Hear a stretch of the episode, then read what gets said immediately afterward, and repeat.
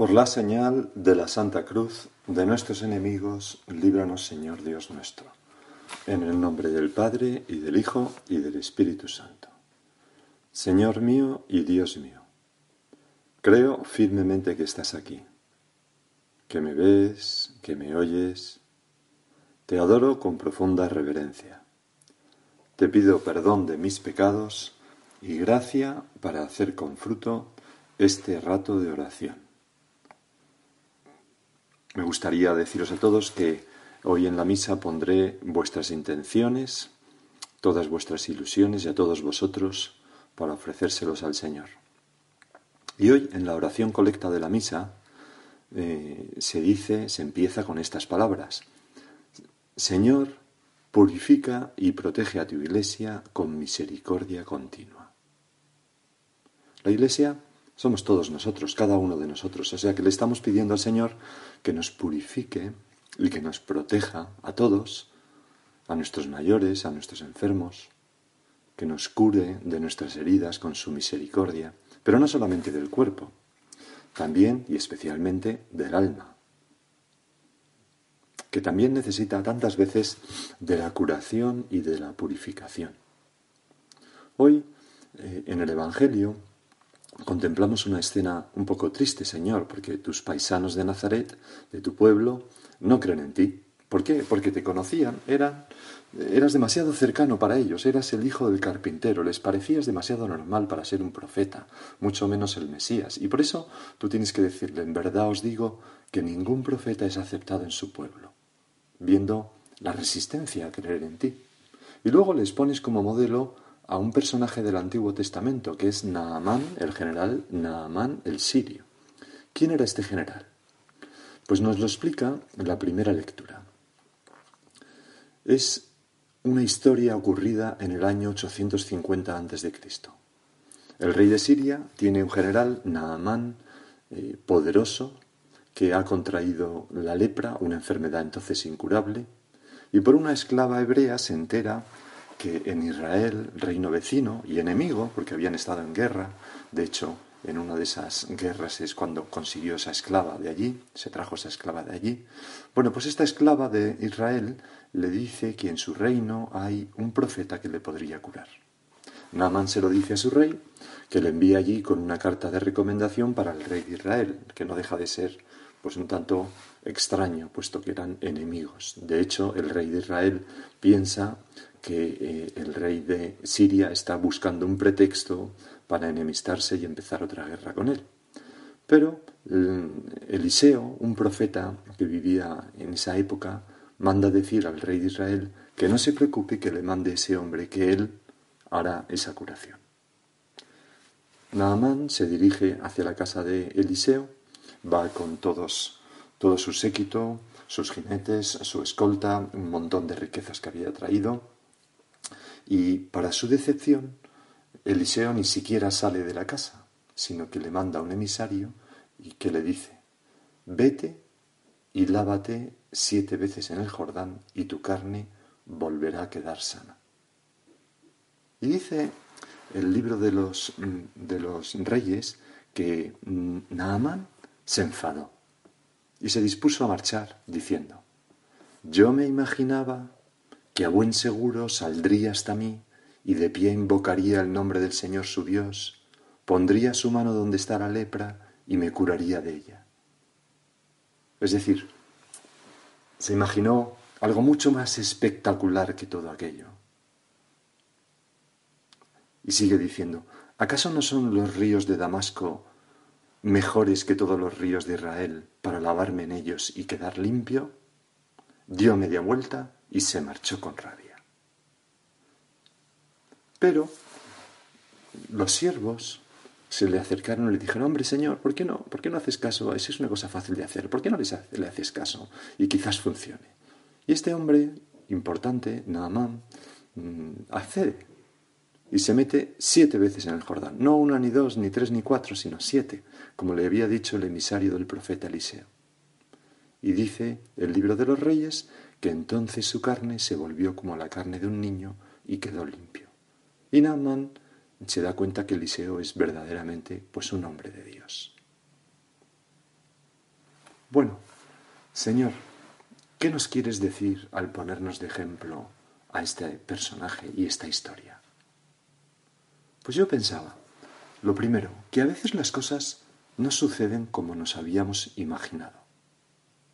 A veces las cosas no son como nos gustaría que fueran. A veces las cosas son distintas, más sencillas, no hay luces ni música, truenos ni relámpagos, no sentimos el alivio de unas manos y un ungüento sobre la herida que, nos vayan curando con una especie de calor que nos va entrando a través de las heridas. No, no, no, son, no son así las cosas de Dios a veces.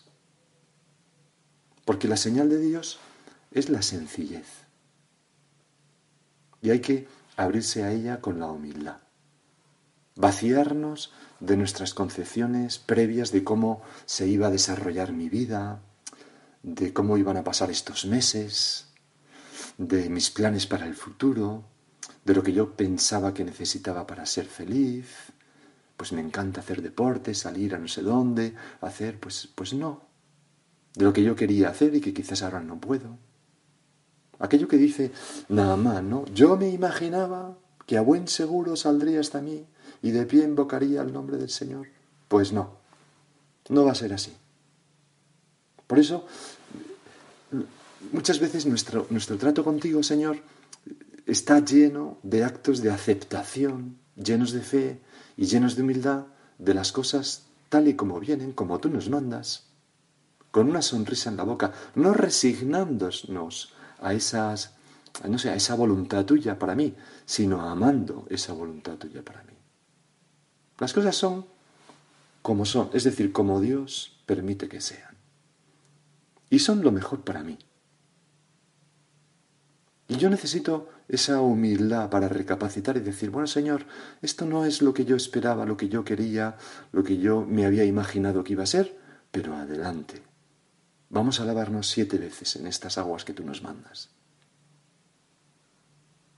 El gran Newman, el cardenal Newman, eh, recientemente, no recuerdo bien si beatificado o canonizado, creo que canonizado, pero bueno, no me acuerdo bien, ¿no? Explicaba que empeñarnos en trazarle de antemano su curso a la providencia divina es la mejor garantía del error, ¿no? Pretender que Dios circule por los carriles que yo trazo en mi mente, en mi, en mi imaginación, en mi afán de controlarlo todo, eso no conduce a ningún sitio seguro.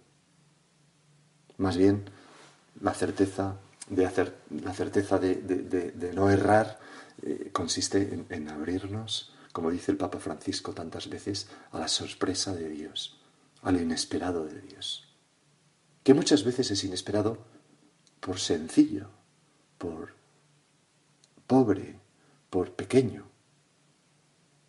Hay dos puntos donde esto pienso, Señor, que lo podíamos ver. El primero es en la oración. A veces Tú, Dios mío, al que tanto amamos y al que tanto nos gustaría ver cara a cara, pues a veces no te manifiestas como esperábamos. A veces ni siquiera sales a nuestro encuentro aparentemente, o nos mandas simplemente un emisario. Pues voy a ser yo humilde, voy a mm, insistir un día y otro en la oración, ese lavarse siete veces, pidiéndote que me purifiques por dentro, que me limpies los ojos para verte.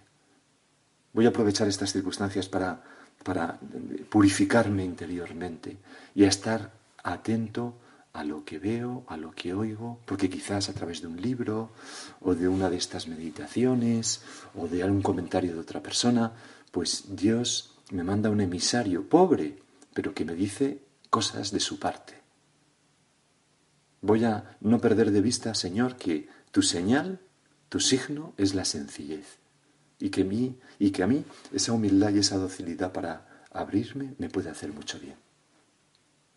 Pues ese sería el primer punto donde aplicar esta enseñanza, la oración.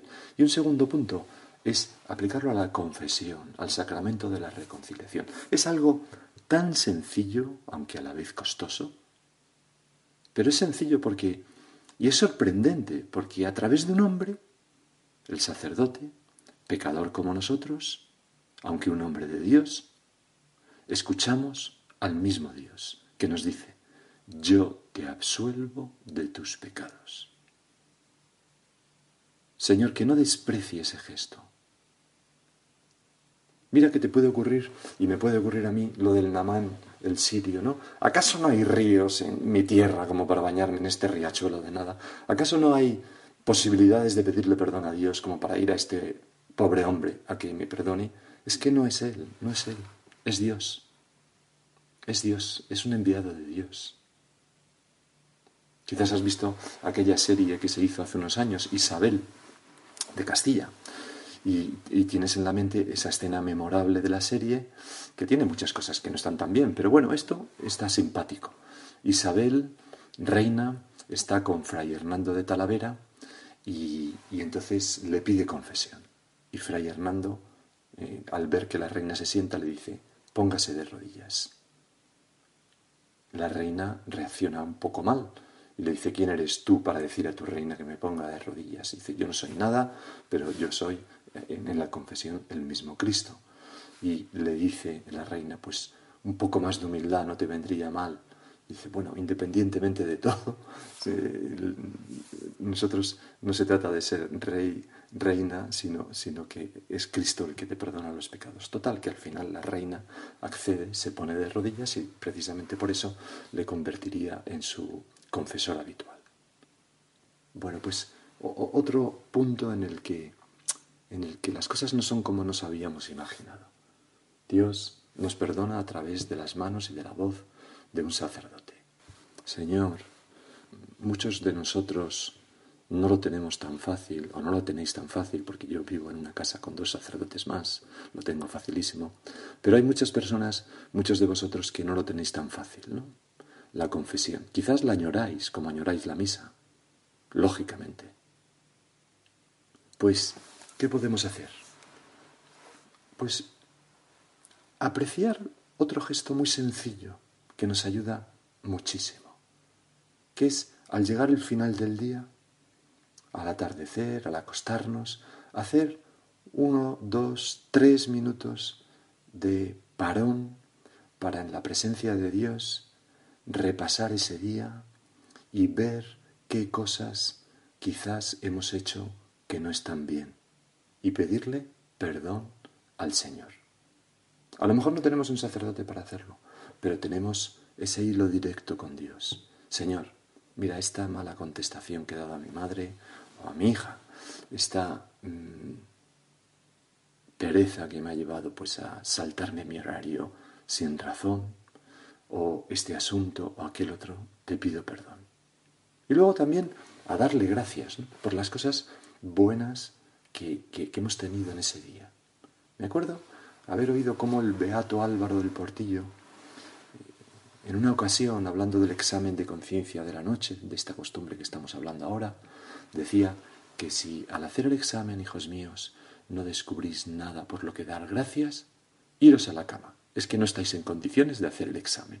Porque es verdad, en un día hay muchas cosas buenas por las que dar gracias a Dios. Y sin ese espíritu de hijos agradecidos, pues es difícil no caer en, un examen como negativo. Pues, pues aquí tienes un punto para quizás incorporar a tu vida. La petición de perdón al final del día de las pequeñas o grandes cosas que hemos hecho mal, sabiendo que el Señor eh, nos perdonará. Si son cosas grandes, mm, hacemos el propósito de, cuando tengamos la primera ocasión de confesarnos, confesarnos de esas cosas. Pero, pero yo creo que el Señor, si nosotros hacemos un acto de contrición lo más perfecto posible, pues quién sabe si el Señor no nos perdonará inmediatamente esos pecados. Y así vamos purificando nuestra alma. Así nos vamos lavando siete veces en el Jordán para que esa lepra se aleje de nosotros y nuestra carne esté como la carne de un niño. Nuestra alma esté limpia todos estos días. Los primeros que lo agradecerán son los que viven a nuestro alrededor, que nos notarán pues mejor, más alegres, más contentos. Fíjate lo que decía en una ocasión San José María. ¿Y qué hemos de hacer para estar contentos? Os daré mi experiencia personal. Primero, saber perdonar. Disculpar siempre, porque lo que quita la paz son pequeñeces de la soberbia. No pienses más en eso, perdona, lo que te han hecho no es una injusticia, déjalo, olvídalo. Y después, aceptar la voluntad de Dios, ver al Señor detrás de cada suceso. Con esta receta seréis felices, alegres, serenos. Pues esto se cumple ya entre nosotros, cuanto más entre nosotros y Dios. Pedir perdón al Señor. No irnos a la cama con algo pendiente de ser perdonado, ya sea con los que conviven con nosotros o ya sea con el mismo Dios. Hay un salmo que dice más o menos así, que el sol no se ponga sobre vosotros estando enemistados. Pues vamos a aplicar esto sobre todo a, nuestro trato con Dios. Y ahora continúa tú la oración y dile al Señor lo que consideres.